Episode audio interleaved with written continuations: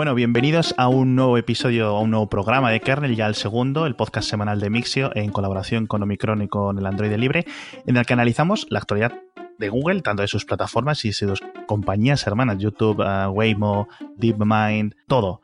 Y hoy vamos a hablar mucho de YouTube. Como ya sabéis, mi nombre es Alex Barredo y hoy está conmigo alguien que sabe muchísimo de YouTube, que es Juan Castromil, que es el, el becario de Clipset. ¿Qué tal, Juan? Hola, buenas, buenas tardes, Alex. Aquí estamos, efectivamente, calentando motores. bueno, vamos a hablar, ya digo, de un tema, un tema, yo creo que tema mayúsculas que afecta a YouTube de los últimos años. Bueno, realmente el último año, los últimos 12, 13, 14 meses, que es un paulatino cambio de los intereses por parte de la plataforma hacia un nuevo tipo concreto de contenido y cómo afecta esto a los creadores tradicionales. Como ya sabéis, durante los últimos meses, como digo, una avalancha de sucesos, eh, por decirlo así, ha movido las bases que sustentan YouTube como negocio. Sabéis que está intentando moverse hacia la tele, creando series, creando reality shows, con esto de YouTube Red, etc. Y eh, ya habéis visto los últimos, también el último año, que ha habido mucho movimiento de eh, los fake news, gente que utiliza los anuncios para promover el odio, etc. Y gente que utiliza las plataformas sociales y YouTube, como no, pues eso, para diseminar puntos de vista complicados, por lo menos. Entonces, YouTube ha reaccionado de una forma muy eh, complicada y compleja, diría, que es desmonetizando vídeos, desmonetizando canales, cambiando los algoritmos de qué anunciantes valen, de cuáles son eh, los vídeos que valen también, y hay una crisis en YouTube. ¿Se puede decir que hay una crisis en YouTube, eh, Juan? Bueno, yo creo que más que una crisis, lo que YouTube se ha encontrado es que durante muchos años ha sido un salvaje oeste en el cual se podía hacer de todo y ellos no hacían prácticamente nada de forma activa y, y claro, de, de, un día para otro, por decirlo de alguna manera, que bueno, en el mundo de YouTube pues igual han sido en unos meses, se han encontrado con una serie de circunstancias que, que les han dado de bruces con una realidad pues muy fea, que es lo que dices tú, pues las fake news o, o violencia o canales que estaban digamos, fuera de, de, un tono adecuado, pero que ya existían antes y que, sin embargo, pues en un momento dado los anunciantes han, han reaccionado y han empezado a, a, lo de siempre, a quitar el dinero y ahí es cuando entonces ya sí que reaccionas.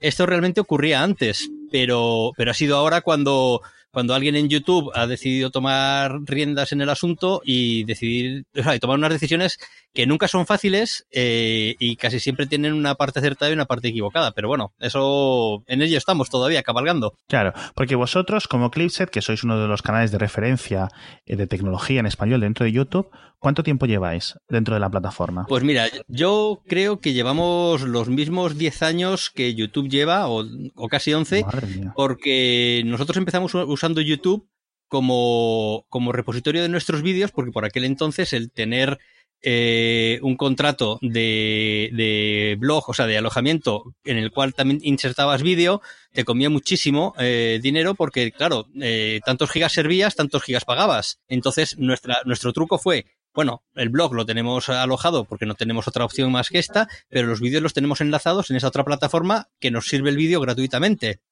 Con lo cual, en ese sentido, fuimos de los primeros, fuimos de los pioneros, pero así estuvimos muchísimo tiempo y no te creas que tampoco le hacíamos mucho más caso a YouTube como, como plataforma donde crecer.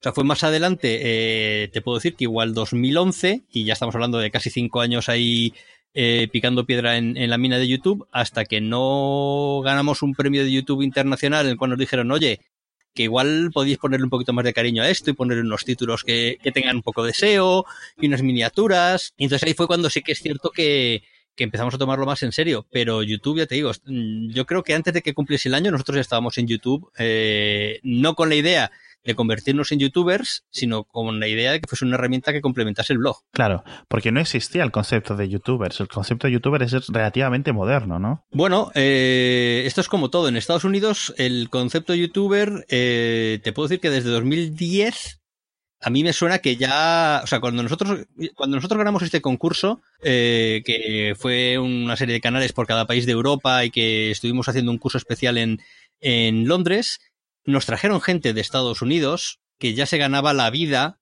eh, con sus canales de YouTube, que ya tenían más de un millón de suscriptores en aquel entonces, que era una pasada, y ahora cualquiera te lo consigue en un, en un par de meses, pero en aquel momento, pues tener un millón de suscriptores era como la meta a la cual eh, estaba mirando todo youtuber, y con eso en Estados Unidos te puedo decir que la gente ya vivía bien como para trasladarse a Los Ángeles a seguir haciendo allí sus producciones. O sea que échale. Yo por entonces, de, de, de hablando de 2008-2009, yo pues eh, me sonaban, o, y estábamos ya, era el día casi entero en YouTube dentro de lo que era escritorio, ¿no? No era el boom de YouTube en el smartphone como es ahora. Efectivamente. Y yo me acuerdo de ver eh, Smos, por ejemplo, que siguen siendo uno de los canales más populares, y por entonces eran, pues eso, varios cientos de miles de suscriptores lo que tenían, y era gente, eso, haciendo pues sus mini sketches y, y cosas así en, en YouTube. ¿Cuántos suscriptores tenéis? Pues mira, ahora mismo estamos a punto de brindar por los mil, por el millón cuatrocientos mil. Madre mía. Que realmente es un poco lo que dices tú. Hasta 2010-2011 era escritorio, pero yo creo que muy asociado a, a, la, a, la, aparición de la aplicación en móvil, a la aplicación de las tarifas de móvil, sí que aparece el concepto de youtuber tal como lo conocemos ahora. De un canal más desenfadado, eh, de V-blogs y de cosas de este estilo, en el cual, pues sí, eh, es, el mayor estallido y cuando digamos que el resto de los medios de repente se han dado cuenta de que hay un Rubius, de que hay un Vegeta y que, y que hacen cosas de estas que aparentemente pues, pues son fáciles, pero después no todo el mundo puede ni sabe hacerlo, vamos. Sí, sí, sí, absolutamente. Y obviamente, no necesito que me des cifras, de hecho creo que es ilegal ir comentando los ingresos que te da YouTube, esto es una política antigua. O sea, ilegal, no contra la ley, eh, contra los términos de servicio. Pues mira, esto estamos en lo de siempre. ¿Tú te has leído los términos de servicio de Chrome? no. bueno, pues yo, yo tampoco, ni me he leído esos ni me he leído los de YouTube. Con lo cual, eh, probablemente estemos haciendo algo que no esté contemplado dentro de esas posibilidades. Pero lo cierto es que, bueno, es un poco como preguntarle, ¿qué te digo yo? Pues un presentador de televisión cuánto cobra o un futbolista cuánto cobra. Eso es, que no te lo que decir, no, no, quería que me comentases las, las cifras, eh, pero ¿vosotros habéis notado algún bajón eh, a nivel de ingresos por visualización? Es decir, por cada mil visualizaciones antes me entraban tantos euros, ahora por cada mil millones, para, por cada mil o por cada millón me entran tantos menos euros o tantos más euros. ¿Habéis notado algún cambio? Bueno, si yo te, si te soy sincero, el cambio que nosotros notamos no fue tanto este año con esta medio revolución que está ocurriendo, sino cuando ya andábamos por el medio millón de, suscriptores, en el cual eh, ya ahí se estancaron un poco los ingresos. Mm, teníamos más suscriptores, teníamos más visitas, pero ya no fue tan lineal el crecimiento. Sí he de decir que, que, con un millón de suscriptores y pues casi 20 millones de vídeos vistos al mes y cosas de estas, pues sí da para vivir, o sea, sí da para un sueldo y un poco más tal vez, pero, pero también está muy lejos el hecho de que pienses que por hacerte youtuber eh, vas a vivir de ello y vas a ser millonario. Es decir, hay los de siempre, o sea, unos cuantos que lo hacen muy bien y que efectivamente están en la cresta de la ola pero, pero en nuestro caso, un millón cuatrocientos mil eh, no da para tirar cohetes. O sea, vivimos, no vivimos de ello, por decirlo de alguna manera. Tenemos muchos más huevos puestos en otras cestas. Eso es de una cosa que la que quería hablar. O sea, de momento no os da para, no, no tenéis que iros a vivir a Andorra, ¿no?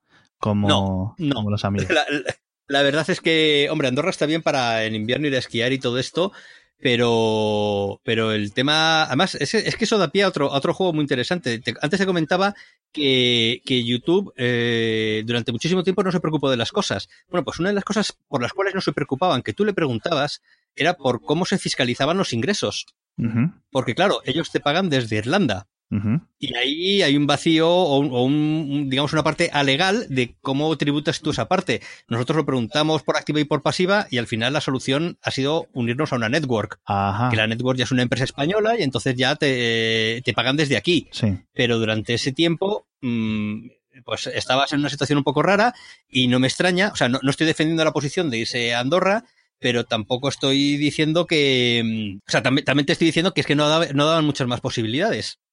Al, al, final, lo, lo, mejor de esto siempre es eh, lo que te diga, hacer lo que te diga el contable, ¿no? Para que Efe, luego al menos Efectivamente. Bueno, que se lo digan al Capone. Como Cristiano Ronaldo. eh, Eso es. Cada vídeo, eh, soy, soy, muy fan, soy suscriptor de hace mil millones de años. Cada vídeo Clipset tiene como una duración de unos 15, 20 minutos, ¿no? Dependiendo. Esto, y esto, tengo muchísimas preguntas, tengo muchísima curiosidad. Primero, quería saber, uno, esto del tema de superar los 10 minutos, eh, que, algunos youtubers lo veo como que rellenan un poco, como para, si se quedan en 8 minutos y medio, 9 minutos, como que el, el último rato es así, como para que el vídeo exceda los 10 minutos. ¿Esto qué es? ¿Esto es algún tema de anunciantes? Pues mira, si te soy sincero, eh, no sabría decirte. O sea, tú tú, bueno, tú no sé, yo pregunto a YouTube y ellos no me dan respuesta. Sí. No, no te dicen, efectivamente, hemos cambiado el algoritmo y ahora los vídeos eh, entran dentro de 10 minutos para, digamos, el nivel de promoción o lo que sea. Lo que sí te puedo decir es que, por ejemplo, nosotros, eh, que siempre estamos experimentando con nuevos formatos y ideas diferentes y tal y cual, eh, a principios de este año probamos una serie de vídeos de un minuto. En plan de, en vez de estos que, digamos, nos ha llevado eh, nuestros usuarios a hacer vídeos tan largos, decíamos, venga, en un minuto vamos a, hacer una presentación de algo.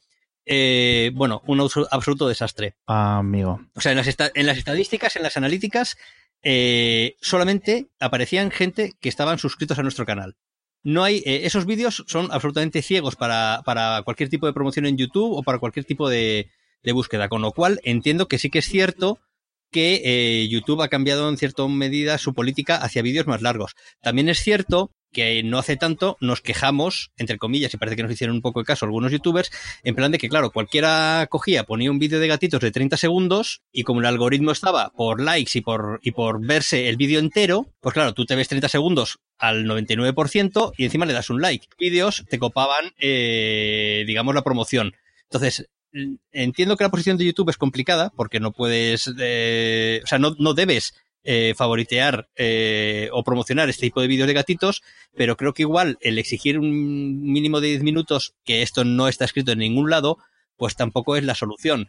Es algo complejo, o sea, y, y cuando lo dejas en manos de un algoritmo incluso es peor, pero claro, tampoco puedes tener a gente viendo todos los vídeos que se generan. Entonces, mi experiencia es que efectivamente se está tendiendo a que los vídeos más largos eh, y dentro de esa longitud, pues que tengan una mayor cantidad de tiempo visionado y una mayor cantidad de likes y una mayor cantidad de comentarios, eh, YouTube entiende que son vídeos buenos y entonces entran dentro de su cadena de promoción o simplemente de, la dinámica de un SEO. Es decir, que, cuando buscas pues el último iPhone, el iPhone X, pues aquel vídeo que dure un mínimo de 10 minutos y tenga más de un 50% de tiempo visto, pues te lo pone más arriba. Claro no es, no es la solución ideal, pero es una solución. Sí, al final, imagino que al final serán un montón de factores con los que tienen que, jugar. Ya te digo que a mí, a mí me dio mucha lástima porque pusimos mucha ilusión en estos vídeos de un minuto que además daban también mucho juego para verlos en el móvil, para verlos incluso de, Instagram y tal. Era un poco como los Tasty de, Facebook y, nada, nada. O sea, quiero decirte, eh, esos vídeos llegaban a 30.000 visitas cuando el resto de nuestros vídeos llegaban a 100.000.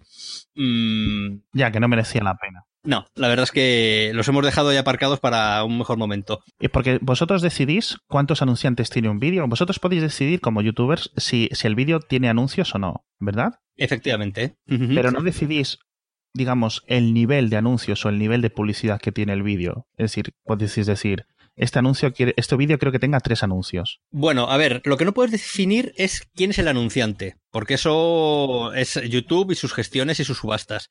Lo que yo sí puedo definir es, efectivamente, si primero quiero que tenga anuncios y después si esos anuncios quiero que vayan en pre-roll, es decir, junto antes del vídeo, que sean en plan AdWords, eh, que vayan en medio del vídeo, que puedan ser vídeos de longitud larga o solo vídeos cortos, y ahí puedes jugar un poco con todo eso. Claro, si activas todo, estás creando un, un vídeo un poco estresante, porque te salta por todos lados. Entonces, normalmente se elige una o, en el caso, yo que sé, de que sepas que va a funcionar muy bien, dos de las opciones. Tienes varias para jugar y ya te digo. Mmm, después también YouTube va a hacer un poco lo que quiere. O sea, no te va a poner una, no te va a poner anuncios en un vídeo que tú no le has dado para anuncios, pero el determinar que es un anuncio largo y que es un anuncio corto, cuando a veces te encuentras con anuncios de cinco minutos, Pues eso está, eso está en manos de YouTube. O sea, vivís un poco en manos del algoritmo. Bastante, bastante.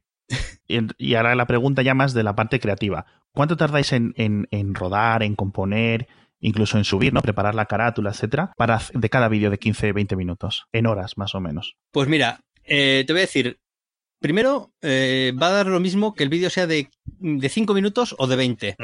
Porque eso solamente va a ser la parte eh, en la cual grabamos un poquito más o un poquito menos. realmente me lleva mucho más la parte de, de edición. Pero, pero podríamos decir, por ponerte un ejemplo, que ahora mismo llega el iPhone X al Clipsel Lab y un unboxing, que es lo primero que hacemos, que es como un primer contacto y mostrar lo que tiene, eh, lo tendrías colgado en dos horas. Madre mía. Pero claro, estamos hablando, o sea, a todo también le das una prioridad. Si, llega el iPhone X, eh, yo dejo de comer eh, y nos ponemos con ello. Eh, y bueno, pues en dos horas, que podría, podríamos definirlo como que una, algo menos de una hora para grabar y algo más de una hora para editar. Sí. y después, evidentemente, pues que no falle telefónica como falló ayer. y entonces ya lo subes, o sea, la subida es bastante rápida porque tenemos el simétrico de 300 y después que que eh, YouTube pues también se depresilla en procesarlo, que además nosotros tenemos un, punto, un hándicap en ese sentido porque grabamos en 4K y entonces los vídeos en 4K tardan más en procesarse. Eh, primero te los procesa y te los pone en HD, después en Full HD, te lo va subiendo, pero claro, si tú lo subes y lo publicas de forma inmediata, el procesado en 4K no está disponible. Ya. Con lo cual mucha gente se queja y te dice, oye, que no lo habéis grabado en 4K. Y digo, ¿de verdad? Eh, espera, espérate. Sí, sí, sí, hay gente que está a la, a la que salta. Entonces, eh, claro, el algoritmo también tarda, o sea, el algoritmo, los sistemas de YouTube tardan lo suyo y te ofrecen primero las calidades más bajas y, tardan pues igual una hora en llegar a ponértela en 4K. Así que muchas veces, pues eso, con un iPhone X no tardaría, o sea, sería la máxima prioridad. Y después sí es cierto que hay vídeos mucho más elaborados, por ejemplo, cuando analizamos algún tipo de coche o cuando vamos a alguna localización externa, eh, que ahí ya si empezamos a contar los tiempos, pues igual nos podemos ir a que un vídeo nos podría llevar un día entero. Ya. Pero, o sea, y nos gustan mucho esos vídeos, ¿eh? Lo que pasa es que no siempre eh, tenemos una, eh, ¿cómo decirte? Un, desencadenante que nos dé pie a hacer ese tipo de vídeos. Porque no, tiene ningún sentido que yo me vaya a probar un iPhone eh, o, el Pixel, que te digo yo, al pico de una montaña. Ya. puede tener sentido que me vaya a probar el nuevo Kindle a una piscina, porque ahora es sumergible. Entonces, eh, pues cojo, me alquilo, me, o sea, hablo con una piscina, que me dejen entrar, entonces todo eso sí que lleva un día, pero bueno, que por eso te digo, eh, lo más rápido, en dos horas, esto es un fast food si hace falta, y si no, pues somos un, una delicatessen de tres estrellas Michelin. Claro, y vosotros además ya tenéis un entrenamiento, unas estructuras que os permiten ir un poco más rápido ya con lo que es la práctica, ¿no? Y, y, un proceso. Hombre, digamos que el estudio está montado 24 horas al día. Sí. Y por ejemplo, y también te digo, el unboxing es el que está en dos horas. Si me estás hablando de una review, ya hablamos de palabras mayores. O sea, una review nos tomamos, nos tomamos por lo menos 48 horas eh, y dejando bien claro que, por ejemplo, hay cosas como la batería que no hemos podido probar bien. Porque, claro, una batería tienes que probarla por lo menos en una semana para ver que, que tiene continuidad. Entonces, las reviews con, con, más interés, pues siempre dejamos claros esos temas y suelen estar en 48 horas después de que esté el producto en nuestras manos. Muy bien. Y volviendo al tema de, los de la publicidad, ¿os han desmonetizado, que es este verbo eh, tan moderno que solo lo reconozco en el ámbito de YouTube, ¿os han desmonetizado algún vídeo vosotros? Pues estrictamente como lo que se conoce ahora como desmonetizar, no. Pero sí es cierto que tuvimos un pequeño conflicto con un vídeo que grabamos en, un evento en una discoteca de Las Vegas, en el CES, en el cual se escuchaba música de fondo y Alemania, que también es muy pijotera para esto de YouTube, eh, nos hizo un strike, entonces eh, pues tuvimos que resolver el tema en plan de que, bueno, pues en todo el mundo ese vídeo se monetiza, menos en Alemania. Pero no nos, digamos que no, no ha sido un, eh, una desmonetización como las que hay ahora que de repente te dice YouTube nada. Es simplemente que había ahí un problema con una legislación concreta de un país concreto y con una situación en la cual, te digo, era la música de fondo. Ni siquiera es que estuviésemos utilizando esa música, pero claro, grabas un, un evento en una feria y si suena algo por detrás, te lo tienes que... Entra o entra. Entonces ya pero afortunadamente no, no, somos demasiado, no somos tan polémicos como para que nos hagan esas cosas. Claro, al final dependerá mucho también del, exacto, del, del tipo de canal y del objetivo. Vosotros sois bastante familiar, ¿no? Por decirlo así. Sí, sí, sí, sí. ¿Vosotros habéis visto, cuando veis vuestros vídeos, vosotros vais teniendo sensación de que van rotando o que han cambiado los anunciantes con respecto a hace un tiempo? ¿O el tipo de anunciante? Así a bote pronto. A bote pronto no. A bote pronto, de hecho, te diría que van afinando más con nosotros. O sea, porque al principio te puedes encontrar anuncios que. O sea, yo, yo hay muchas veces que me quedo viendo los anuncios de mi propio canal porque me interesan. Con lo cual es el mejor eh, ejemplo de que efectivamente están atinando bien eh, con los anuncios que nos ponen. Pero vamos, eh, ya te digo, yo tampoco soy especialista en, en temas de publicidad y marketing. Afortunadamente eso, pues se lo dejas a YouTube porque tampoco te queda otra y que hagan ellos sea. Y volviendo al tema de lo de vivir un poco según lo que dice el algoritmo, eh, estoy muy interesado en la sección, una de las secciones que yo más odio cuando hablo la aplicación de YouTube y la uso bastante al día, que es la sección de trending. Cuando entras, no sé si es, no, la portada son un algoritmo que te recomienda cosas y luego están trendings que son los vídeos más vistos del día o de las últimas 48 horas, que a mi interés o bajo mi opinión está lleno de basura, está lleno de eh, unos dramas y unas cosas que no me interesan, que si bromas, que si presento mi mansión y cosas así. En ese algoritmo, o sea, entrar en trending es digamos, como un lujo en el que te llueven las visitas? O, qué me puedes contar de esta sección? Porque me gustaría saber sobre ella. Pues, a ver, yo creo que en Trending nosotros hemos entrado un par de veces, eh, pues ya te lo voy a decir, o sea, con un S8 y con un iPhone. Claro. Eh, tienes que tener o eso, o sea, tiene que coincidir que estés publicando de los primeros el vídeo de algo que mucha gente está buscando o eh, que tengas muchos millones de usuarios y que de repente pues eh, sea eh, lo, equivalente al gran hermano, pero en YouTube. Yo, en, cierto modo, sí te puedo decir que he notado bastante este, este cambio de YouTube, que hace unos años tal vez podía ser un poco más, más abierto, más creativo, más. Puedes encontrar cosas más variadas en, en la parte de trending o en, en fin, en, buscando directamente en, en, YouTube. Y sin embargo, ahora, pues yo creo que ha cogido lo peor de la televisión y, y ese tipo de programas, pues digamos, un poquillo más, más basura de o recopilación de otros vídeos o gente haciendo bromas o, mm, bueno, o cosas de, de, digamos, un interés humano cuestionable.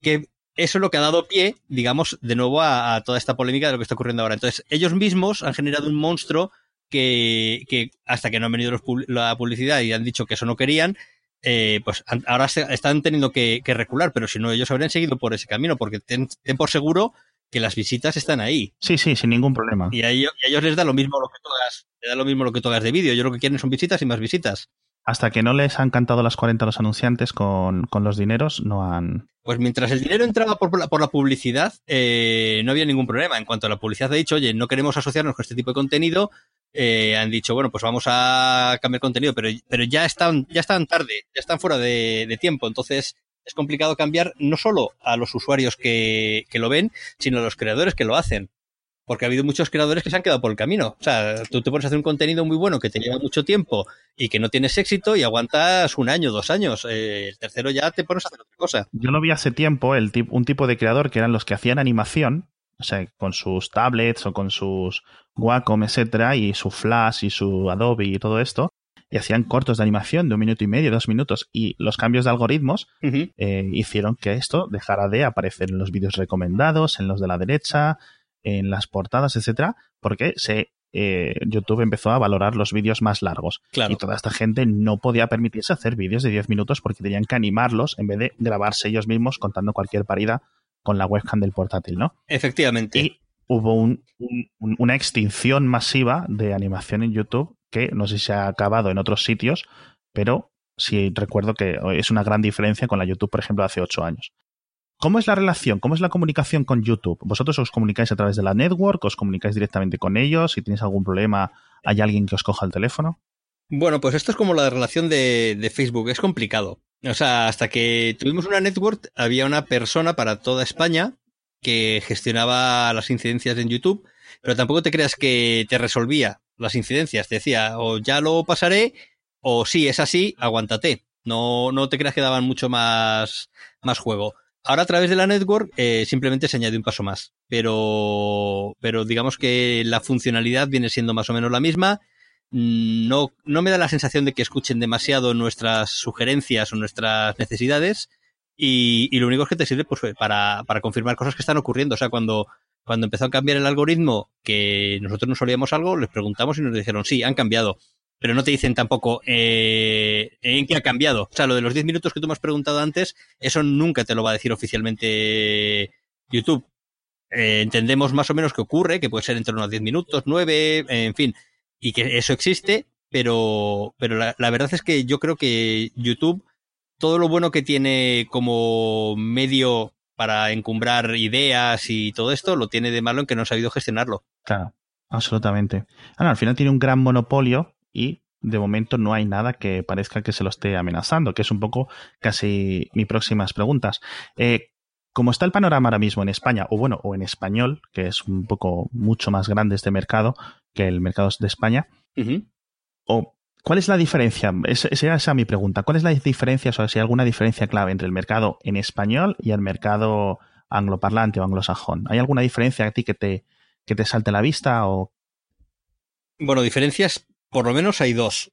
La primera es que con el anglosajón, evidentemente, llegas a todo el mundo, y cuando digo todo el mundo es a Japón, ¿Sí? que, que no es que hablen inglés, pero puestos a hablar un siguiente idioma es el inglés, antes que, que el español. Y eso te da eh, una dimensión mucho más global que el español. El español, evidentemente, llegas a Latinoamérica, es un mercado inmenso, es muy grande y además eh, muy, muy activo en ese sentido, pero es más, más pequeño, aunque el inglés nativamente sea un idioma más, menos, menos extendido.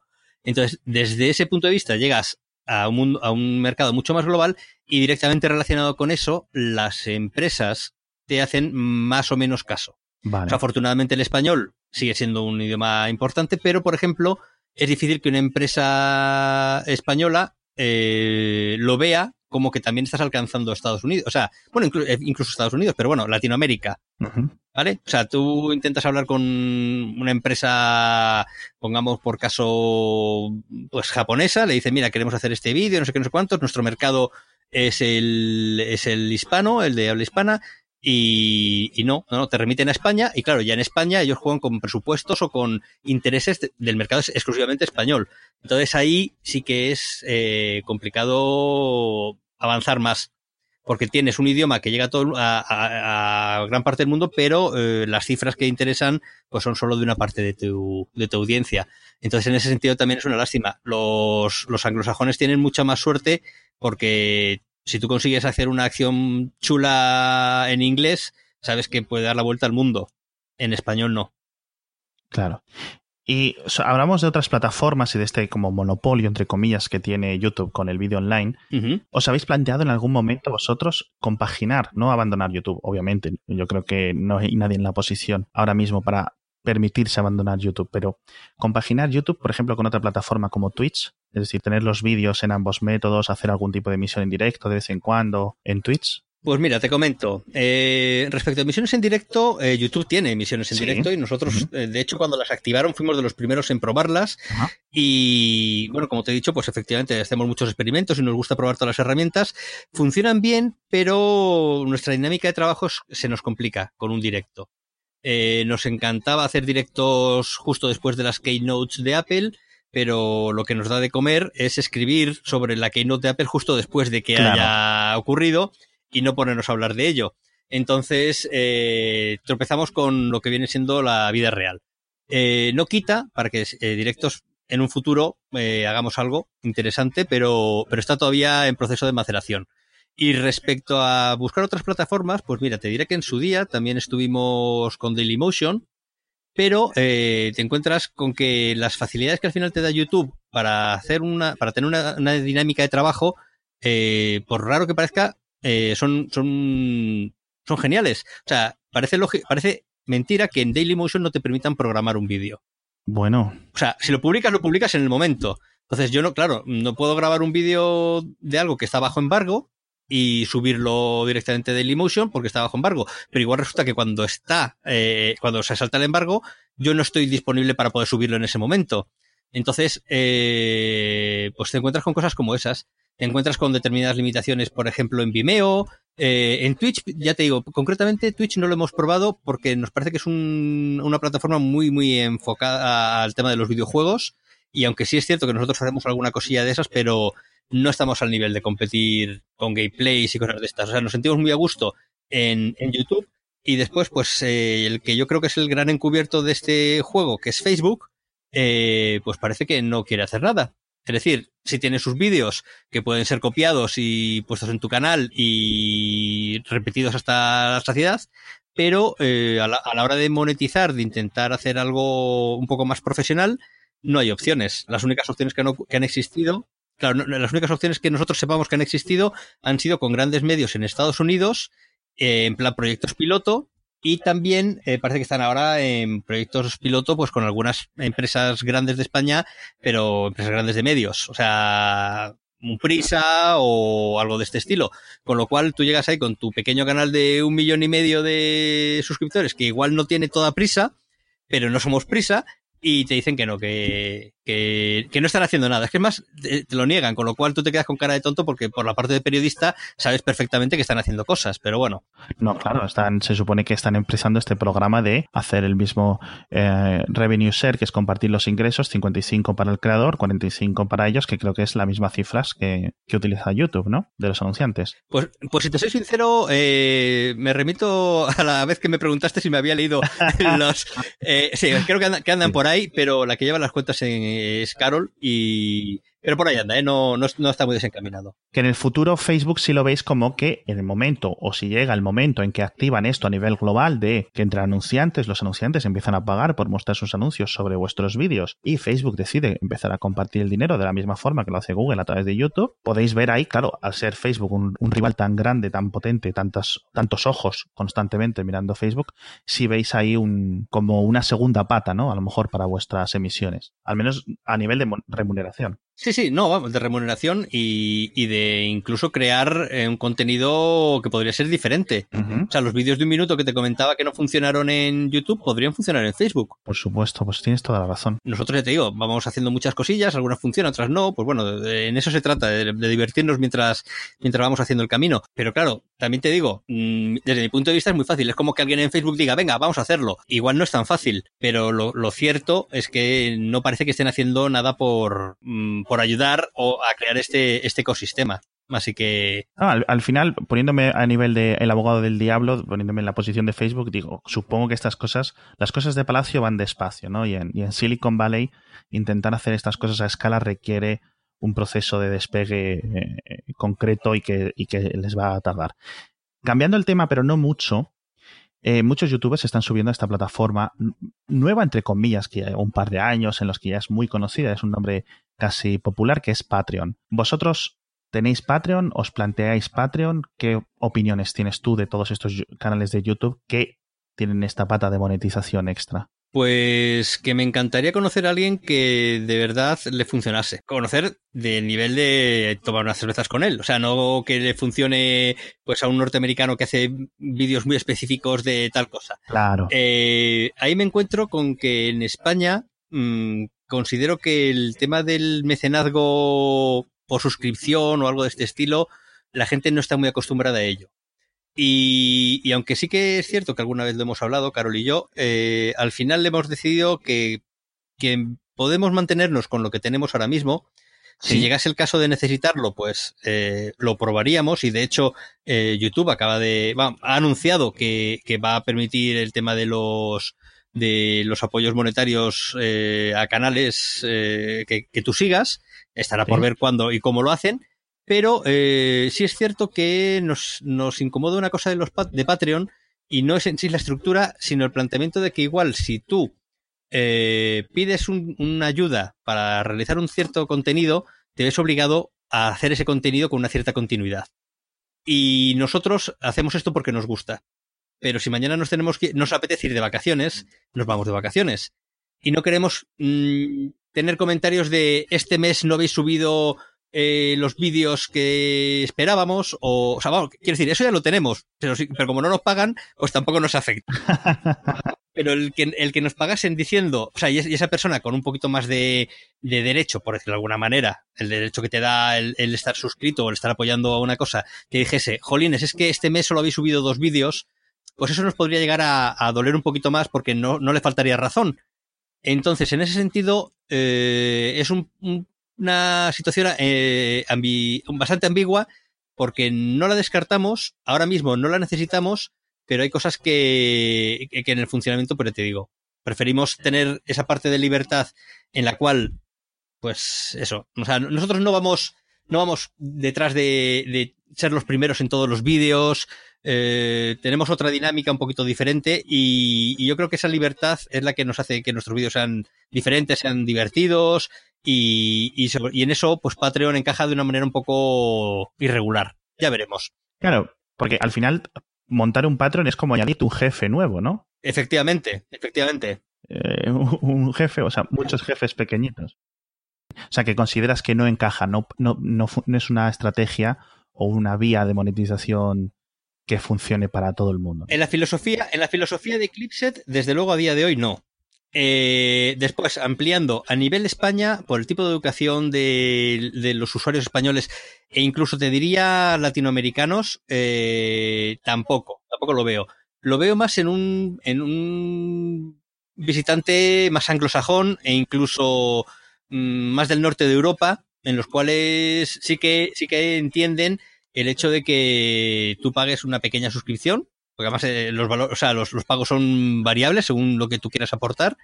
Y, y, y, bueno, pues no, eso tampoco te da ese derecho de poder exigirle, oye, es que no has hecho estos vídeos, sino que tú simplemente estás haciéndolo como un apoyo, no como una parte de propiedad del canal. Pero vamos, que, que, igual mañana, igual mañana me como estas palabras, pero de momento eh, estamos, estamos bien así. Mientras podamos tomarnos unas cervezas. Exacto, abrís un Patreon y os montáis en el, en el euro. Bueno, Juan, eh, pues me has iluminado, espero que a los oyentes también, con un montón de, de respuestas bastante interesantes.